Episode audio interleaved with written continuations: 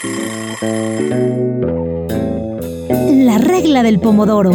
Conversaciones a tiempo con César Ricaurte y la participación de Gisela Rojas. Hola amigos, bienvenidos a una nueva edición de La Regla del Pomodoro.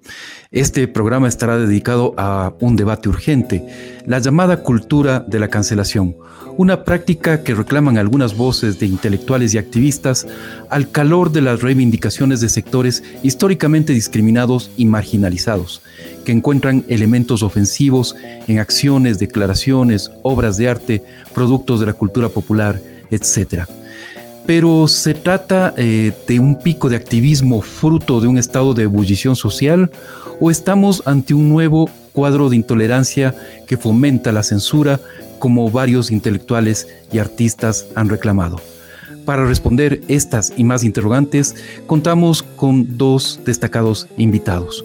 Quiero dar la bienvenida en primer lugar a Katrina eh, Talá, periodista y directora de contenidos de la productora Rompecabezas. En Ecuavisa dirigió En Contacto y series como Así pasa y Tres Familias.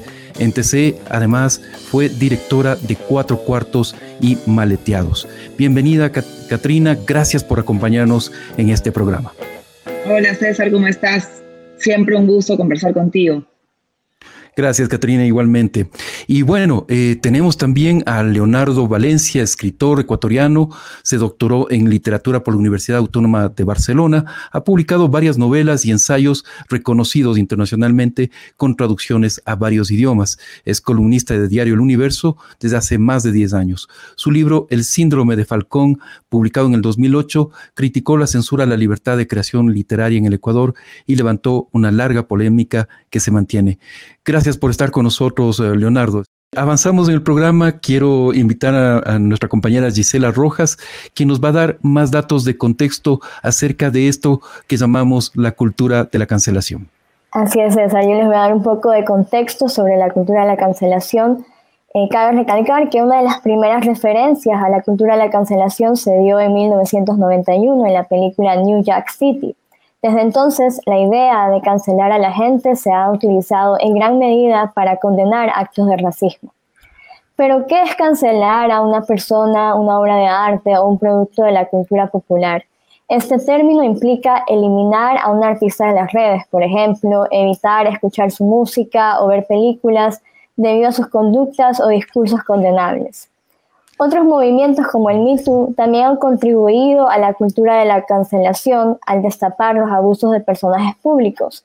Se volvió particularmente masivo, de hecho, en 2017, cuando eh, una generación entera vio caer uno por uno a sus ídolos acusados semanalmente de acosos y abusos sexuales. Pero este 2020 el tema se ha mantenido vigente. Un hecho reciente fue cuando decenas de académicos firmaron una carta pidiendo que se cancelara al destacado neurolingüista Steven Pinker por tweets que se consideraron racistas. En pleno auge hay que tener en cuenta del movimiento Black Lives Matter. En contraste, otras decenas de intelectuales eh, publicaron una carta señalando que las cosas fueron demasiado lejos. Pero bueno, el caso de Pinker como se han de imaginar, no fue el único. En julio, J.K. Rowling, eh, la autora de la saga de Harry Potter, firmó una carta abierta contra la cultura de la cancelación luego de que hiciera declaraciones consideradas transfóbicas. Y como consecuencia, miles de personas decidieron cancelar. Figuras como Noam Chomsky y Gloria Steinem respaldaron el documento contra lo que consideran una restricción del debate. Y bueno, con este poco de contexto, César, volvemos contigo para ahondar en el tema con nuestros invitados y espero que ya estén de vuelta. Gracias, Gisela. Gracias por ese contexto. Para arrancar, entonces vale la pena preguntarse a qué nos referimos exactamente cuando hablamos de la cultura de la cancelación, siendo un fenómeno global donde se plantea el límite entre lo aceptable y lo que debe ser condenado. Y además, ¿quién ¿Quién es el que puede cancelar? ¿Quién es esa autoridad máxima que puede eh, eh, poner en la picota a artistas eh, y, productos, ¿no es cierto? Obras de arte y productos de la cultura popular. Katrina, voy contigo entonces. Em, tú has sufrido algunas polémicas al respecto, ¿no? De, personajes, de obras de cultura popular, de, algunas obras televisivas, etcétera, etcétera, en las cuales se, se ha criticado esos personajes porque supuestamente están ridiculizando minorías étnicas o sociales. ¿Qué, mm, ¿Qué encuentras tú en esta nueva, eh, en, esta eh, em, nueva línea de eh, justamente que se conoce como la cultura de la cancelación? Bueno, es un, es un tema para conversarlo álgido y que realmente nunca vamos a poder estar de acuerdo todos, ¿no? Yo soy una defensora de los derechos y siempre lo he sido y lo seguiré siendo, por más de que hayan grupos que piensen que, que no o que, o que a veces tengo esta, esta que camino en este fango, digamos. Yo creo eh, que todo extremo está mal. Cuando tú incitas al odio es una cosa y otra cosa es visibilizar. Cuando hablamos de que yo he estado inmersa o los productos que, que, han salido al aire, eh, cuando se hace comedia, cuando se hace drama, cuando se hacen un montón de cosas, es, es la dramatización de la, de la realidad. Es la comedia siempre es un extremo, ¿no? Yo puedo entender que hay gente que se sienta eh, ofendida, pero eh, lo que yo realizo, lo que normalmente nosotros hemos hecho, nunca ha llegado a un extremo de fomentar un odio. ¿ok? Por el contrario, últimamente, a los últimos años, hemos tratado de llevar estos, estos debates, estas, estas conversaciones que ahora ya son mucho menos privadas y más públicas, a teatros, a, a microteatros, incluso a las redes sociales, en donde la gente se puede expresar y tiene todo el derecho de expresarse, pero a veces hacen falta los argumentos. Eh, en mi caso particular, yo, yo creo que la cancelación es parte de una censura también. Entonces, mm. eh, tenemos que buscar un poco de equilibrio. Eh, yo puedo no estar de acuerdo contigo y está bien, ¿ok? puedo pensar de que eso está mal y yo te, puedo, yo, te, yo te puedo escuchar, pero también escúchame tú a mí. Yo también creo que dependiendo mucho también del contenido que este personaje o que, o que, o que la historia está contando, porque muchas veces nos quejamos por lo que vemos y nos olvidamos de lo que oímos. Eh, yo puedo entender que el mundo ha cambiado y que estamos en constante evolución y que hay que ir evolucionando. Y, y de hecho soy una eh, creyente de que, de que esto tiene que ir mejorando y que tenemos que ir evolucionando todos. Sin embargo, no estoy de acuerdo porque lo he conversado con grupos de activistas LGBTI, este, de mujeres, de feministas, todo el tema. No estoy de acuerdo en que porque tú me dices esto está mal, esto es homofóbico, esto es así, te tengo que hacer caso sin que tú escuches acá o escuches a la persona que lo represente y, y entiendas que lo que estamos tratando de llevar es otro tipo de mensaje. Yo en ese aspecto sí creo que, eh, cuidado, nosotros nos convertimos también en una clase de Carlos Ochoa que no queremos volver a, a tener en nuestra vida. Entonces, cuidado, también nos convertimos en, dictadores de, lo que está bien y lo que está mal. Gracias, eh, Katrina, por esa eh, primera ah, ubicación del, tema. Me alegro muchísimo, Leonardo, ya de verte en la, en la sala. Eh, qué bueno que solucionamos los problemas de Internet contigo. Muchísimas gracias por, eh, por, estar aquí en la regla del Pomodoro. Bien, estábamos comenzando ya a introducir el, el tema eh, con Katrina y Leonardo. Quería un poco que preguntarte y que nos digas, ¿se puede separar al artista de su obra? Em, ¿Qué pasa si empezamos a mirar hacia el pasado, hacia atrás? ¿Cómo disfrutar de un Caravaggio asesino y pedófilo o del traficante de esclavos Arthur eh, Rimbaud o de los golpeadores Pablo Picasso, Charles Chaplin o del cine de un pedófilo como Roman Polanski? Un poco ese es el dilema que nos, nos ¿no? en, este momento.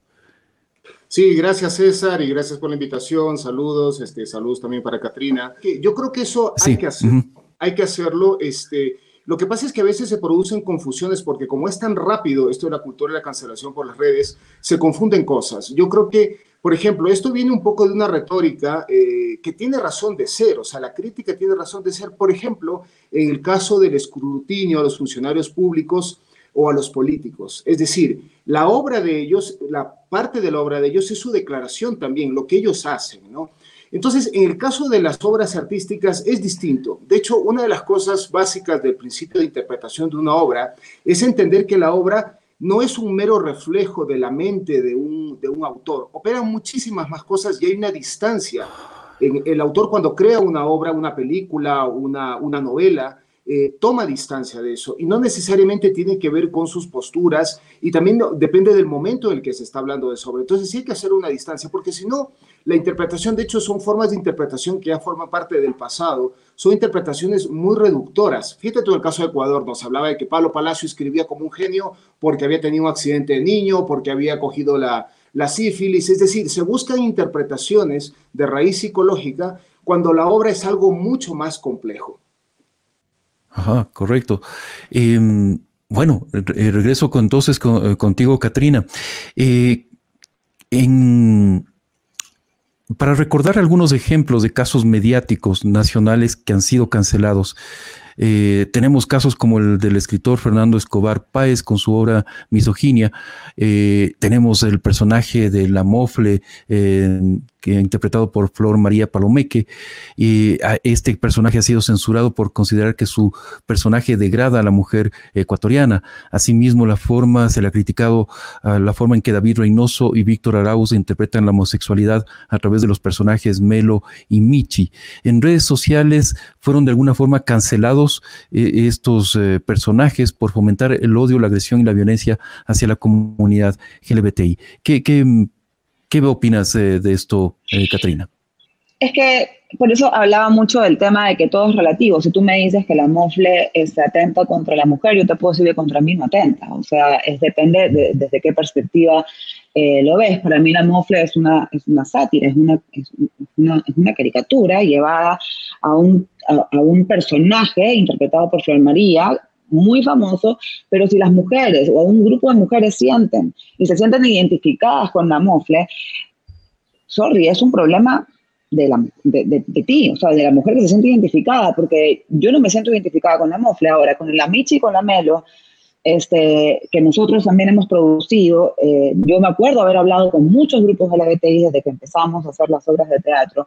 Los grupos LGBTI iban a las obras de teatro porque la primera obra que hicimos fue sobre las clínicas de deshomosexualización, haciendo eh, todo, todo el contexto se, se centraba en, en, lo nociva, en lo, en, lo, en lo, estúpido que es eh, y lo que significa las clínicas de deshomosexualización y la siguiente obra fue de, darle los lugares eh, y los espacios sociales y públicos que los homosexuales y estos grupos LGBTI se merecen.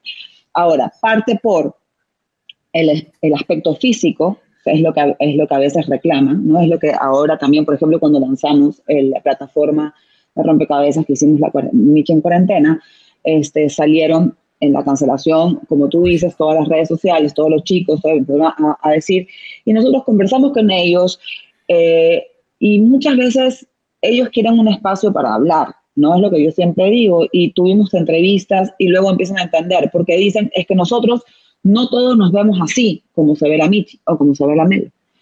Y es una, no es una cuestión de que te puedas, o sea, el personaje es el personaje y tiene vida propia, no es una representación de toda la comunidad LGBTI. Entonces, es ahí donde también yo pido que se escuche lo que de lo que se trata, hacia dónde va, y aparte que la comedia es la sátira, es, casi casi que la ridiculización de un aspecto. Cuando hicimos tres familias en Ecuavisa, hacíamos la sátira de la clase media, la clase popular y la clase alta.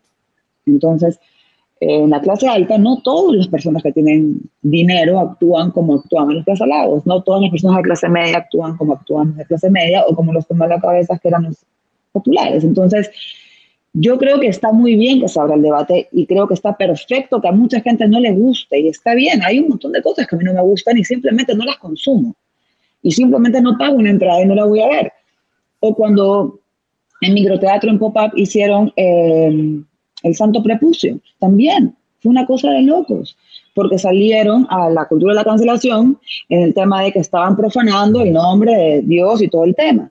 Cuando no era así, cuando tú ibas, a ver la obra te das cuenta que era otra cosa. Claro, que lo que la foto, que lo que se vende, que el primer impacto, todo.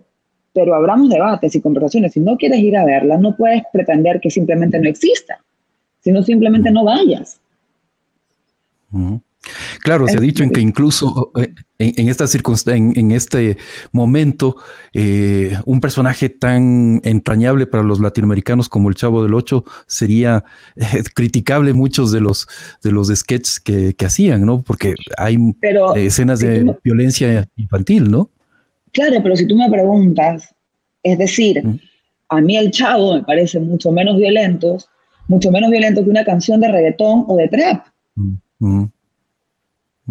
Sí. O sea, si, si, vamos a, si vamos a comparar, yo prefiero que mi hijo, que no veo porque no le, no le gusta, porque obviamente no está en su cerebro el chavo del 8, vea el chavo del 8 a que se meta a escuchar trap, porque el trap, que también es ahora todos los chicos, porque ya los niños de 10, 11 años escuchan trap, eh, y es una realidad, es mucho más violento.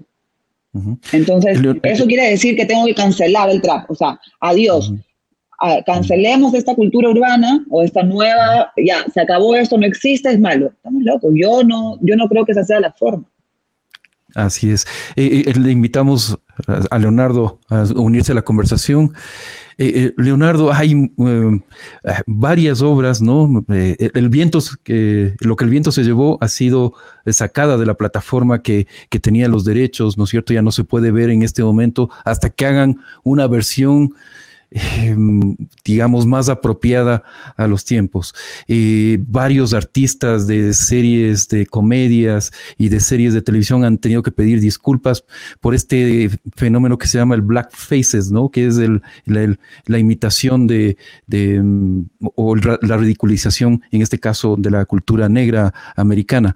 Em, ¿Qué, está pasando? ¿Por qué se ve gran parte de los, del tema de la cultura cancelación es ver el pasado con, ojos de este momento, de lo, que, de lo que está pasando, las reivindicaciones que se están llevando a cabo en este momento. ¿Qué, qué opinas de este, de este ver el pasado con ojos de hoy? Sí, mira, eh, eh, es que el tema que tú planteas, y gracias por, por, esa reflexión, necesitamos hacer una reflexión bastante compleja. Es muy difícil resumirlo en, en, dos palabras, así que necesitaría alargarme. Mira, el caso que tú mencionas de lo que el viento se llevó, es muy emblemático, ¿no? Esa, esa eh, acusación vino por parte de John Ridley, que es un escritor, guionista, director de cine, al cual yo no conocía nada. Pero claro, este, porque él hace esta crítica, pues resulta que se prohíbe lo que el Vito se llevó, que me parece una película magnífica, ¿no?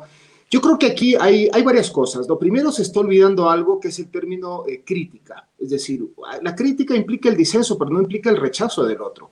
Entonces, eso como primer lugar. Hemos perdido el diálogo de la crítica, hemos perdido las ganas de buscar el, consenso por la rapidez, creo yo, de los, de las, de los medios este, digitales, de las redes, ¿no? Ahora, respecto a esto más puntual de lo que tú eh, señalas, yo creo que reivindicaciones ha habido siempre. El problema es que me da la sensación que frente a esto no es una cuestión, insisto, solamente el hecho de uno estar de acuerdo o desacuerdo.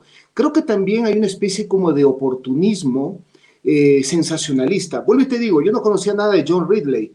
Y claro, a veces me da la sensación que muchas de estas críticas inmediatamente posicionan a alguien, posicionan a alguien para llamar la atención. O sea, es decir, es como criticar este, eh, una obra para supuestamente vender una autenticidad y que a la larga no resulta tal. O sea, yo estoy seguro que eh, nunca este John Ridley va a tener el éxito ni la resonancia que tiene la película de Victor Fleming. Mm, lo dudo absolutamente, ¿no? Pero claro, en el momento que cogen esta, esta, esta postura de, esta, de coger un aspecto de la película que ni siquiera es el central, entonces yo creo que ahí sí hay una, hay una suerte de oportunismo demasiado, eh, demasiado marcado, ¿no? Puede ser del tema que sea, del tema que sea.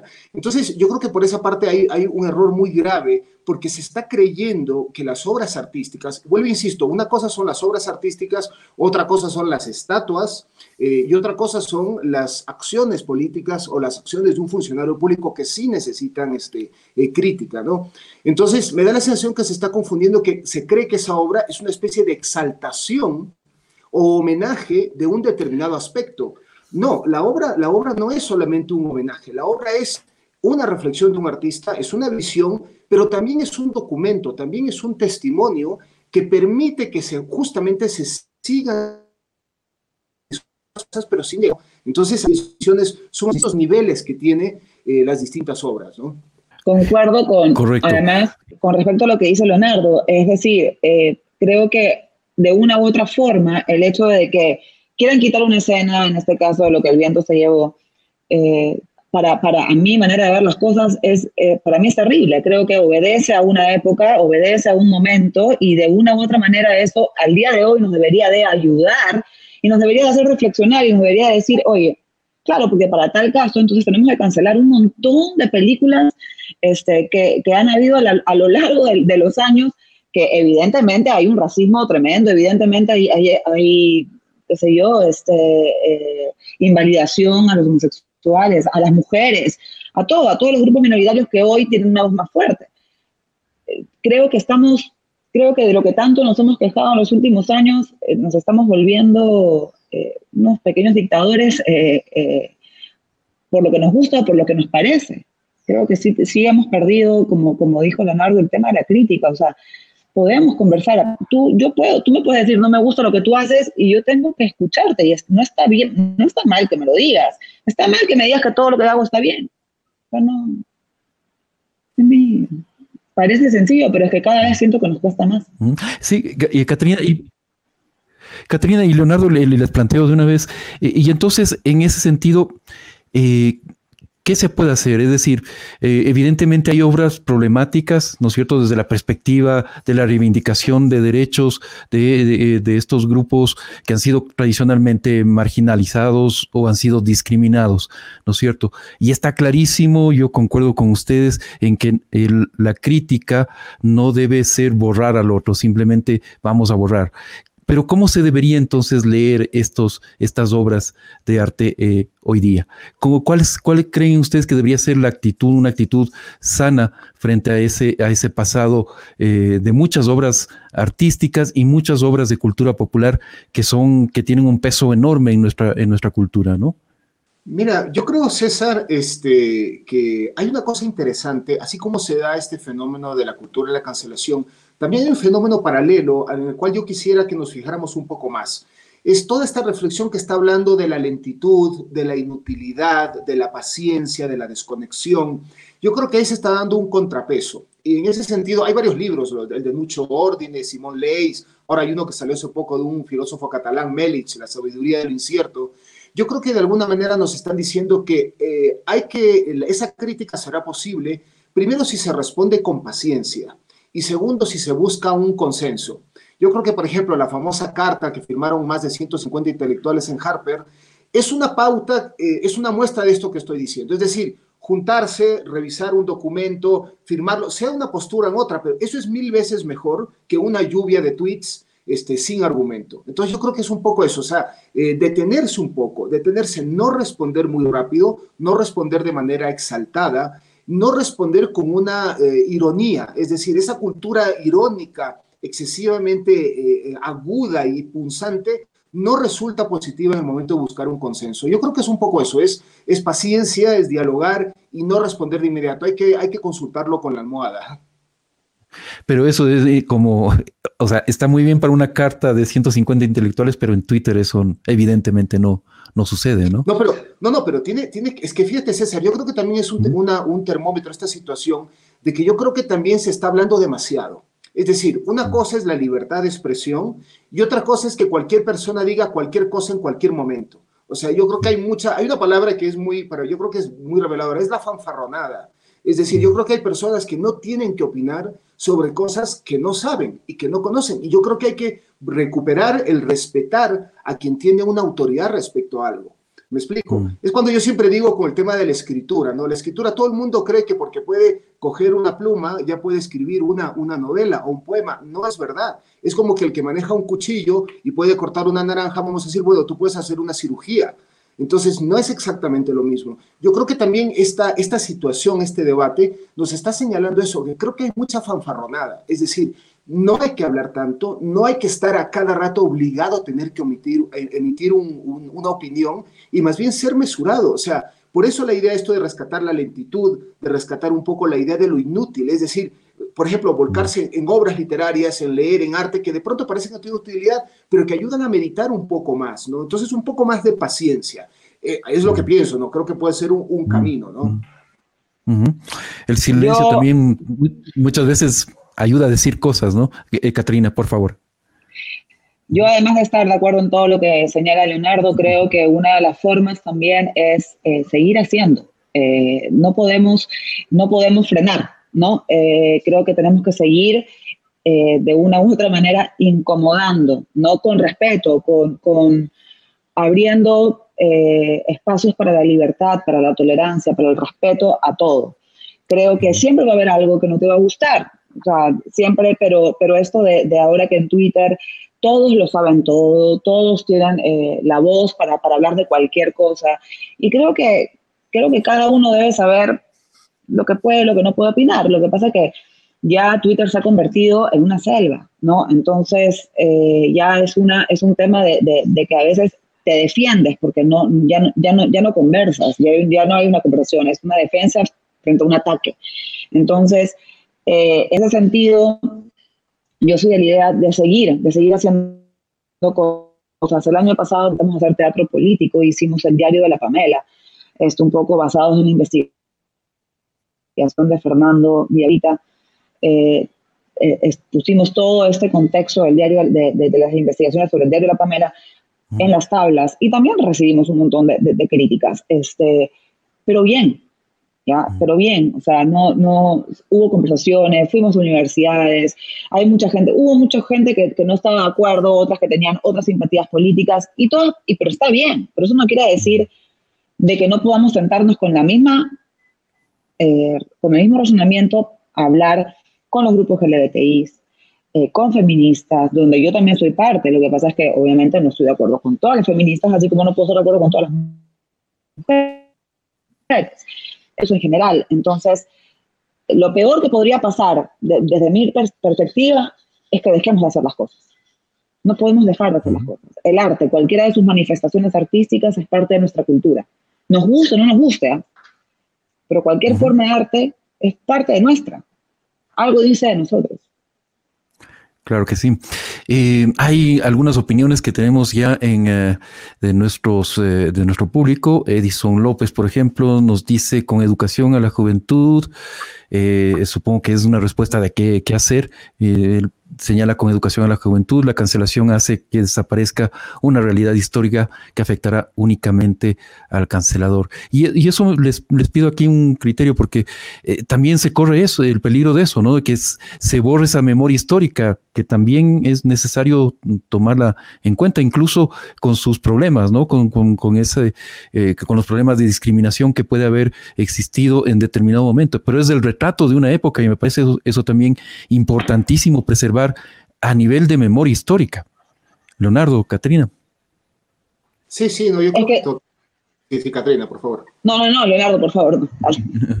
Sí, mira, yo creo que, yo creo que, que sí, yo creo que eso es, ineludible, yo creo que hay que hacerlo. Eh, lo que pasa es que, insisto, esa, esa recuperación de memoria histórica no significa este, guardar cualquier cosa por guardar cualquier cosa. Yo creo que es decir, eh, en ese sentido no quiero hablar tanto de los documentos históricos, quiero hablar de, de las obras literarias. Yo creo que es importante ver qué ha ocurrido ahí. Mira, yo ahora cuando, cuando me invitaste dije, ¿de qué hora me gustaría hablar? De esta de aquí, Los versos satánicos de Salman Rushdie. Esta es una novela publicada el año 89, si no recuerdo mal, eh, y es una novela que todos sabemos que a Salman Rushdie lo, lo, sentenciaron a, muerte, la fatwa esta del Ayatollah Khomeini, ¿no? Esta novela todavía se sigue publicando con un nombre oculto del traductor, por, por, miedo a las represalias, ¿no? Como tú recordarás, César, este, mataron al traductor japonés, este, atentaron al traductor italiano, atentaron al editor noruego. Por suerte, el Rushdie todavía vive, ¿no? Pero claro, lo interesante de esta obra es que ella nos permite entender un poco la dinámica de estos totalitarismos que vienen de, contextos fundamentalistas, ¿no?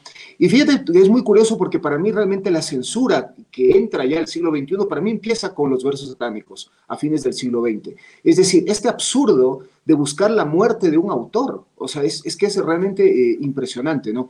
Y esta obra es un, es un testimonio porque nos permite entender cómo se veían esas épocas, qué pasaba en esas épocas. Es decir, y eso es importante en, en, las obras, o sea, funcionan como, como recuerdo también histórico, pero también para permitir ver, y eso son las grandes obras artísticas, para permitir ver también el otro punto de vista, porque las grandes obras no son panfletos que están queriendo sostener una tesis, suelen ser generalmente abiertas para mostrar distintos puntos de vista, ¿no? Katrina, te dejo eh, también con tu respuesta. Sí, la verdad es que básicamente en el tema que, comentaba la persona que nos estaba viendo, eh, y también un poco decir, ¿no? En Twitter la mayoría, muchos, muchos de los usuarios son troles, ¿no? Eso también tenemos que saber, que obedecen a, alguna persona que quiera decir algo en particular. Sin embargo, eh, insisto, o sea, no podemos cancelar. Eh, creo que si no, eliminamos todas las películas del genocidio alemán. Y nos olvidamos entonces que existió Hitler. Mm pero es que no, no, no va por ahí el tema. Insisto en que tenemos que caminar hacia una, hacia una sociedad, hacia un mundo eh, donde la conversación y donde la crítica abunde. Correcto. Bien, hay un aspecto que también eh, llama la atención en, esto, en este eh, tema, ¿no? De la cultura de la cancelación, que es el hecho de que hay muchos artistas, eh, ya lo decíamos, que se los juzga por su vida, por su vida privada, ¿no es cierto? Eh, y se trata de equiparar su vida eh, privada con su obra de arte. Pero también hay muchos artistas que básicamente se los juzga, ¿no es cierto? Y, y se los condena eh, sin, sin escucharlos o sin eh, un beneficio de realmente tener una, una, apreciación justa de lo que incluso ha sucedido en su, en su vida privada. Y eso me parece, por ejemplo, traigo el caso de, un Woody Allen, que es alguien que eh, realmente Sí, todos sabemos ese, ese conflicto con, su ex esposa, ¿no es cierto? Eh, las acusaciones que se le ha hecho eh, y él em, no se le ha dado la oportunidad de defenderse hasta cuando saca su libro de memorias, ¿no es cierto? Que además fue rechazado por algunas editoriales. ¿Qué eh, opinan de este aspecto de juzgar mm, a una persona y condenarlo y condenar además sus, sus obras, ¿no? No solamente a él, sino a sus obras. Katrina, ¿quieres tomar la palabra? O bueno, eh, Leonardo, perfecto. Bueno, mira, mira César, el, tema, eh, volvemos a lo mismo, es bastante complejo y no hay una respuesta que sea blanco y negro, ¿no? Yo creo que este, ya habíamos señalado al comienzo del, diálogo eh, distinguir la obra del creador. Ahora, también hay que aprender de todo lo que está significando esta cultura de la cancelación. Yo creo que también hay una cierta responsabilidad de imagen pública. Entonces, el problema es cuando se trata de escarbar el pasado, se trata de escarbar el pasado de algo que pasó hace 20, 30 años y por eso se trata de juzgar a, la persona hoy en día, ¿no? Entonces yo creo que ahí sí hay un, hay, un, hay un maniqueísmo, pero también es una alerta, es decir, yo creo que alguien que tiene una figura pública, o sea, tiene que cuidar esa figura pública. Entonces, este, claro, el problema es que, ¿cómo la cuidas tú cuando tienes 18 años? Fíjate el caso, por ejemplo, hubo varios, varios casos de, de proyectos de censura que no, no, prosperaron. El caso, por ejemplo, de Gunter Grass, que en su juventud estaban obligados a formar parte de, ciertos escuadrones unidades de los nazis, o el caso de Cioran, por ejemplo, este filósofo rumano de lengua francesa. Eh, entonces, claro, como que se pretendería juzgar, pero después se ha desmontado eso de ahí y se ha visto, no, que había nuevamente un oportunismo de un ataque gratuito. Entonces, por esa parte sí, es un poco, es un poco como absurdo, ¿no? Fíjate, decía una, una, una filósofa, ahora no recuerdo el nombre, pero ella señalaba una cosa bastante interesante. Dice, imaginemos, por ejemplo, que eh, mm, va a haber una vacuna, una vacuna este, para una enfermedad muy grave. Imaginemos el tema del COVID o una enfermedad para los niños, ¿no? Y de pronto resulta que la desarrolla un pedófilo. Es decir, porque es pedófilo el, el creador de esa vacuna, no voy a poner esa vacuna a mis hijos son problemáticas humanas. Entonces, claro, vuelvo a lo mismo, hay que separar las dos cosas, pero también creo que es una alerta de que hay que tener cuidado. No se puede ir por la vida haciendo lo que se quiere ni fanfarroneando a partir de eh, una determinada situación de poder. Pero nuevamente yo quiero insistir, César, y que sí quisiera llevar esto a ese tema. Esto no se tiene que confundir con la crítica a los funcionarios y a los políticos. Esto es muy distinto. Lo que pasa es que como se generan por el mismo canal, parecería que son lo mismo. La obra de arte, la obra de arte es un espacio holístico. ¿Qué es un espacio holístico? Es un espacio que no tiene consecuencias en la realidad. Si en esta novela de Salman Rushdie yo hablo de una lectura de Mahoma, no estoy haciendo daño a nadie. Pero un político que maneja millones de dólares, que maneja responsabilidad, que maneja salud pública, que maneja la vida y el destino de muchas personas, tiene una responsabilidad altísima y hay que hacer crítica. Y yo me alegro cuando en ese sentido hay crítica, inclusive te diría, porque también para ser un poco abogado del diablo, inclusive creo que ciertos scratches a determinados políticos que han llegado al colmo de la vergüenza son necesarios. Pero no es lo mismo con una obra artística. La obra artística es, es un espacio justamente creado por la sociedad humana para poder imaginar posibles escenarios de situaciones. Inclusive se habla, por ejemplo, hay grandes estudiosos que señalan que una novela evita que ocurran cosas.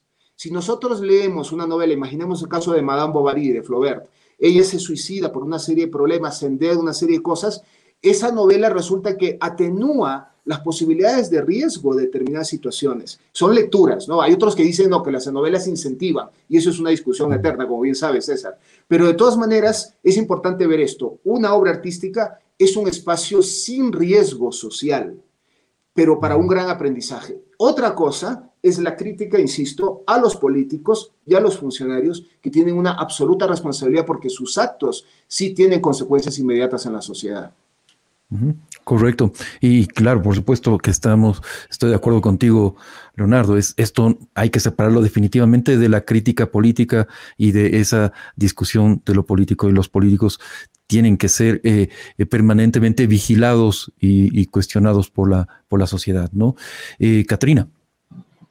Si lo traemos a niveles nacionales, yo sí creo que acá en el país todavía hay una una cultura del, de la farándula eh, que yo particularmente no comparto mucho, que también eh, ha hecho de que eh, la gente se sienta con la autoridad de opinar sobre la vida de otra persona, ¿no?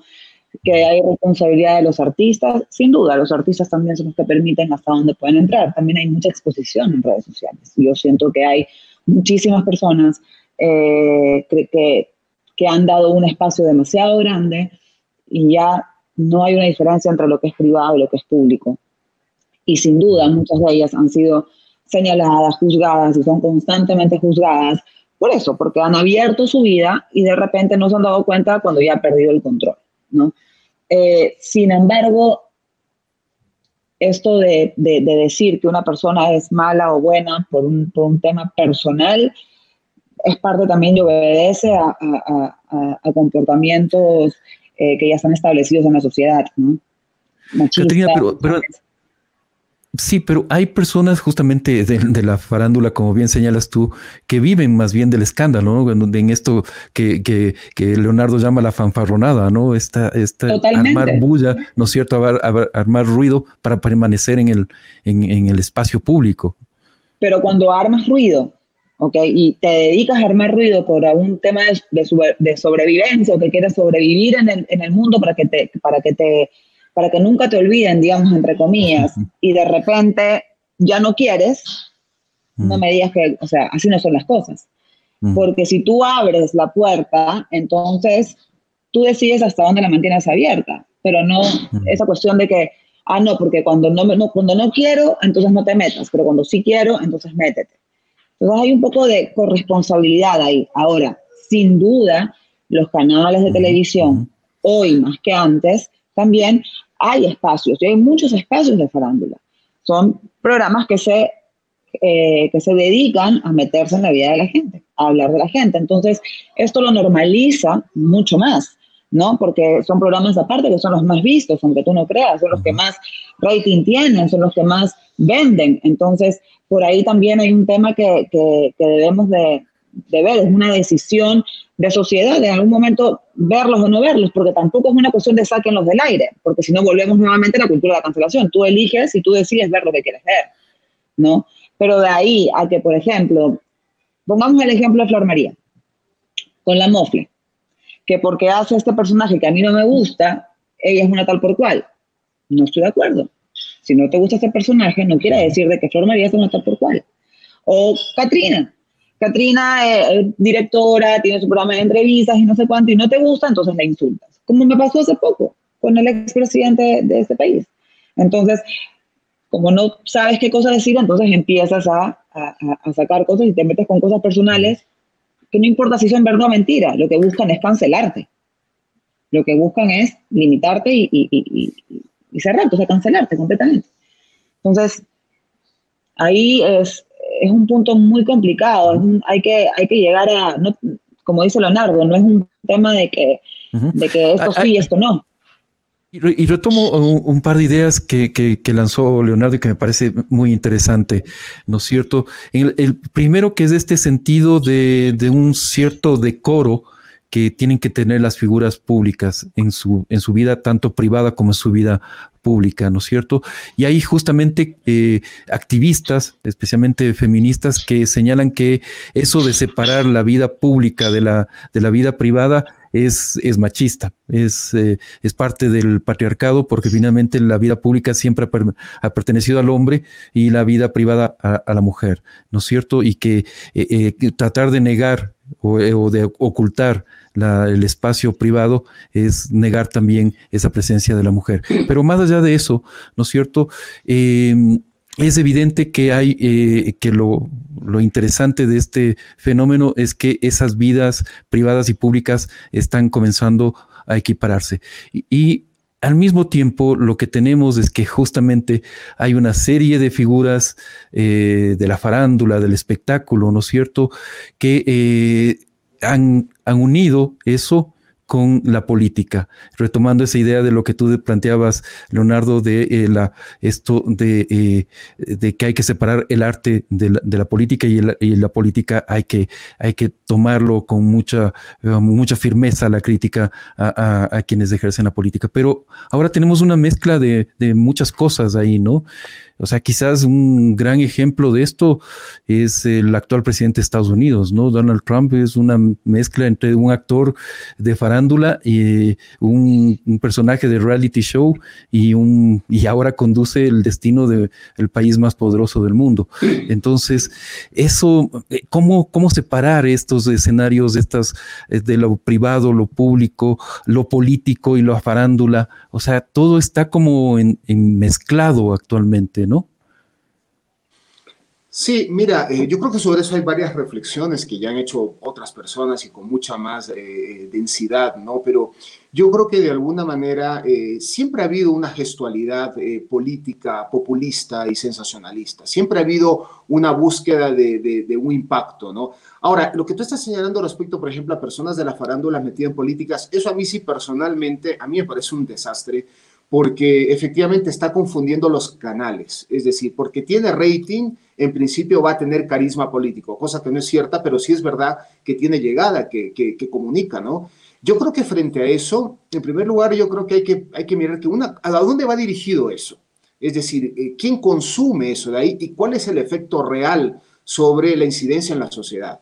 Eh, entonces, claro, en ese sentido sí puede generar escándalo, pero a la larga, ¿qué consecuencia tiene? No es finalmente un consumo mediático que, quiere hacer de esa parte de la política una especie como de, diversión mediática y que realmente no tiene ninguna consecuencia. Jugadores de fútbol, prostitutas, eh, personas que no tienen ningún tipo de formación eh, política, técnica, que están metidas en la acción política, ¿qué pasó finalmente con ellos? El caso, por ejemplo, claro, distinto es el caso de Donald Trump, por ejemplo. Ese es alguien que sí busca el poder. Esa es otra situación eh, distinta y, compleja. Pero ya estamos viendo lo que está ocurriendo, o sea, se empiezan a caer solos. Entonces, lo importante, y fíjate tú, en ese sentido es admirable lo que ha pasado en Estados Unidos, la resistencia crítica frente a esta situación. Ahora, el tema, y este es el tema de la, de la conversación que tenemos ahora, es que esa resistencia, como lo dice la famosa carta de Harper, no tiene que convertirse en dogma. Es decir, inclusive a personajes como, como Donald Trump y como Bolsonaro, hay que escucharlos, porque ellos fueron elegidos por ciudadanos que tenemos también que respetar. Entonces, no es cuestión de rechazarlo en bloque. A mí no me interesa para nada Donald Trump y Bolsonaro me parece un impresentable, pero ellos representan a millones de personas que encontraron una representación en él. Entonces hay que escucharlo. Y claro, Donald Trump ha tenido su oportunidad y Bolsonaro tenido su oportunidad. Veamos si continúan. El tema es la perpetuación, es decir, ni la resistencia se tiene que volver un dogma, ni el que está colocado en el poder, el poder se tiene que volver una persona perpetua. Ahí sí, en la perpetuidad del poder, es donde la crítica es sumamente importante. Entonces, pretender encontrar una especie como de poder dominante en las obras artísticas me parece una cosa de una banalidad impresionante. En la crítica y esa energía crítica tiene que dirigirse hacia las situaciones realmente políticas que tienen incidencia. O sea, es ridículo ponerse a estar juzgando obras artísticas porque tiene un sesgo que excluye a alguien o que señala tal cosa o porque omite tal cosa. Si vamos a hacer una actividad, una actividad militante, hay que ir hacia las cuestiones realmente relevantes, ¿no? Insisto, creo que a veces hay una voluntad unas ganas de querer ponerse a la luz. Mira, hay una, hay una hay por eso cierro, este, César, hay una imagen muy interesante que dijo un, escritor colombiano, Carlos Granés, que está reflexionando sobre esto. Él inclusive habla de la estetización de la, de la crítica, de esta cultura de la cancelación. Pero él decía una cosa muy interesante, contaba una anécdota, un chiste malo, decía él, que una vez una persona se le perdieron las llaves y la estaba buscando y se había puesto bajo un poste de la luz y entonces a ver si la encontraba y alguien le preguntó y le dijo, pero ¿estás seguro que se cayó sus llaves, se perdieron sus llaves aquí en la luz? Me dice, no, no, se cayó la zona oscura, pero aquí hay luz, aquí puedo ver. Entonces, ¿qué es lo que pasaba? Está queriendo decir que muchas veces de estas críticas lo que buscan es no tocar realmente esa zona oscura, sino esa parte que está iluminada, que todo el mundo puede ver. Mm.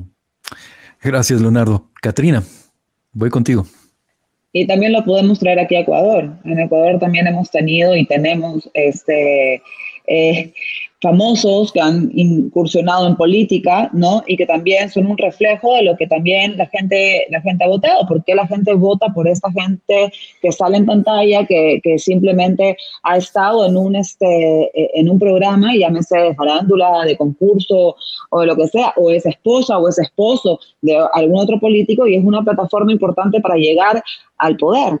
Eh, yo creo que sin duda, ahí, ahí, nosotros, los latinoamericanos sobre todo, votamos por emoción, votamos por el que nos cae bien, este, somos muy poco racionales a la hora de, ejercer un voto, siempre votamos, y lo mismo debe ser en Estados Unidos, porque caramba, o sea, Donald Trump dijo algo que a mucha gente en Estados Unidos le gustó escuchar, ¿no? Y por eso es que salió presidente.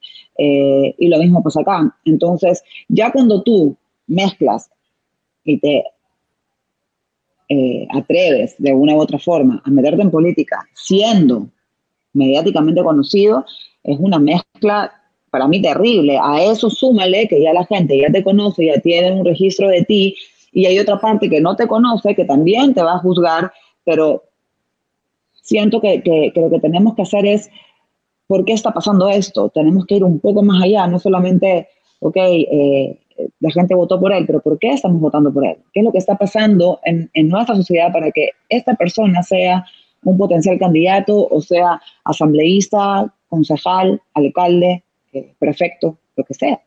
Eh, lo hemos vivido, lo estamos viviendo. Este, somos ahora, sobre todo en estos últimos meses, por favor, eh, hemos vivido de todo en, poquísimo tiempo. Es un momento también que, que yo siento que debemos de sacudirnos porque que nos deje algo positivo todo lo que estamos pasando.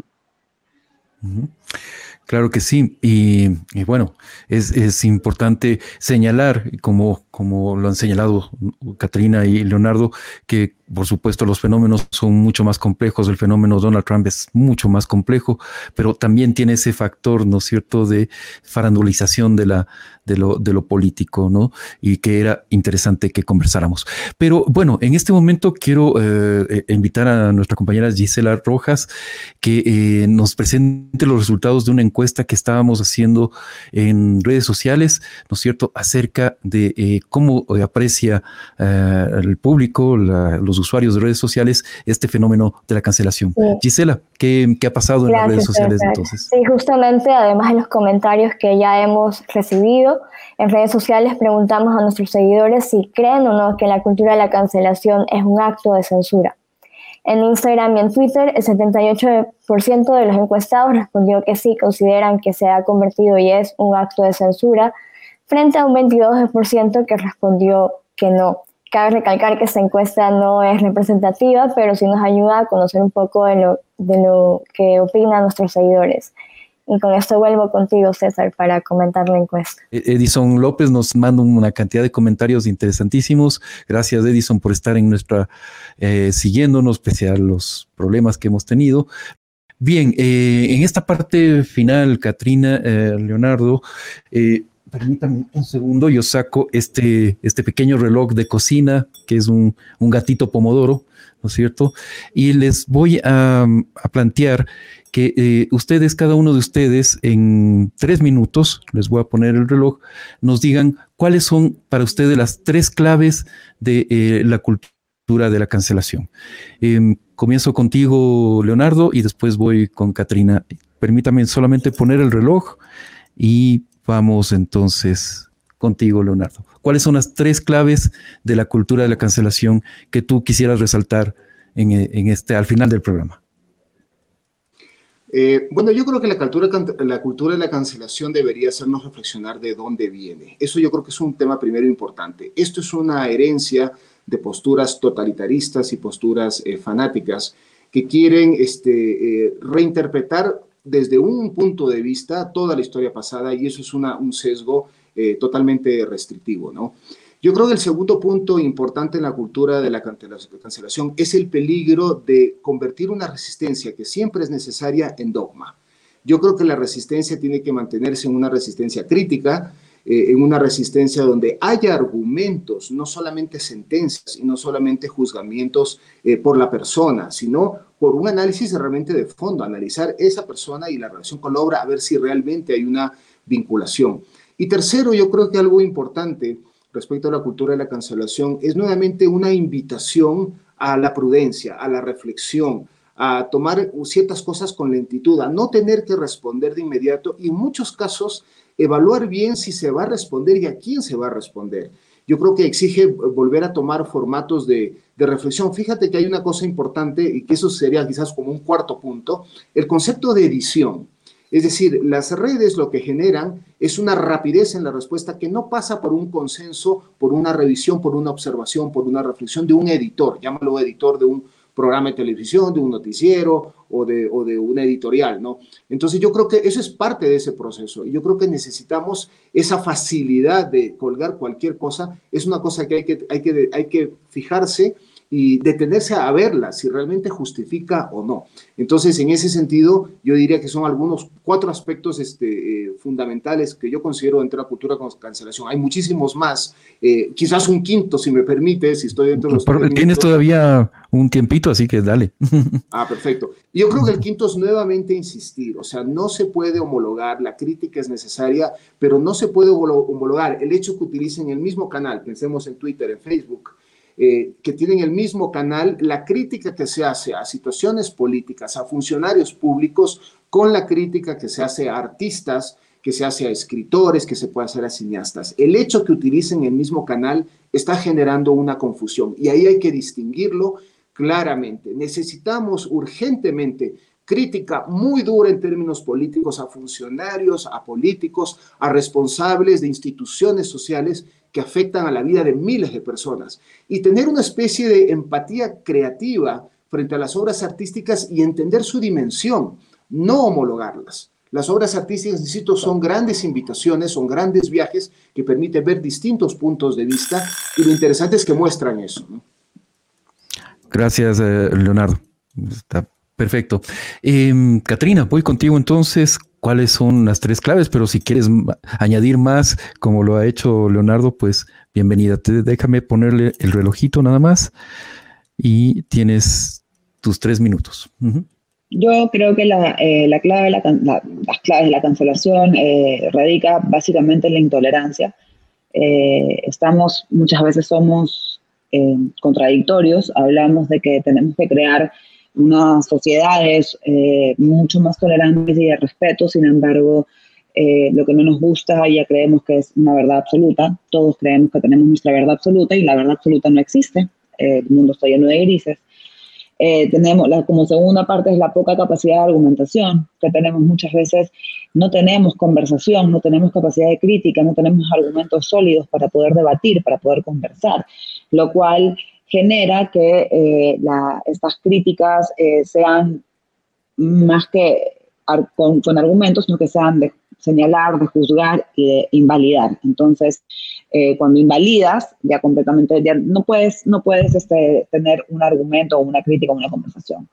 creo que las redes sociales, como dice Leonardo, han abierto un espacio para que cualquiera opine todo, ¿no? Lo cual está bien, que cada uno tenga sus espacios, sin embargo, tenemos que, como dice Leonardo nuevamente, respirar, saber a quién se le responde, a quién no, y empezar a generar este, grupos y círculos de conversación en donde realmente podamos sacar el provecho de algo, ¿no? Si no, este, vamos, eh, simplemente nos vamos a, defender y atacar y eso no es conversar. Creo que muchas veces, y a Twitter en particular, Twitter se ha convertido en un, campo de guerra. Es, eh, a veces ah, me da hasta miedo abrirlo porque digo cuál será la próxima pelea, más no cuál es el, cuál es el próximo tema a conversar. Este, por otro lado, como cuarto punto, creo que quiero volver a decir que el arte es cultura y es una representación de lo que somos en cualquier instancia de, donde estamos, que te guste, que no te guste, eh, esa es otra cosa. Entonces, y creo que el espacio para la crítica siempre, siempre va a ser bienvenido, no todo tiene que gustarte. Y como punto final, coincido también plenamente contigo y con, con Leonardo en que el tema político es completamente distinto, las personas que tienen un, cargo de poder están constantemente eh, siendo vistas, es como tiene que ser, mucho más en países como los nuestros, en donde lamentablemente hemos sido testigos de cómo han llevado el país en peso, no tiene nada que ver una cosa con la otra. Eh, el arte y, las expresiones artísticas eh, no, no, se pueden ni siquiera unir al tema político. Así que eso. Muchísimas gracias, justo, exactamente. Muchísimas gracias, Katrina. Muchísimas gracias, Leonardo. Ha sido un placer conversar con ustedes. Espero que también nuestros amigos eh, que nos siguen en Facebook, Twitter, y eh, YouTube hayan disfrutado de esta, de esta charla. Eh, Gisela, qué bueno que también ya te recuperamos. Ya Gracias a quienes nos acompañaron hoy. Síganos en nuestras redes sociales, en Facebook, en Instagram, en Twitter, como Algrano Fresh. Y hasta una nueva edición. Muchas gracias. Un fuerte abrazo. Nos vemos entonces la próxima semana. Gracias a todos ustedes. La regla del pomodoro. Conversaciones a tiempo con César Ricaurte y la participación de Gisela Rojas.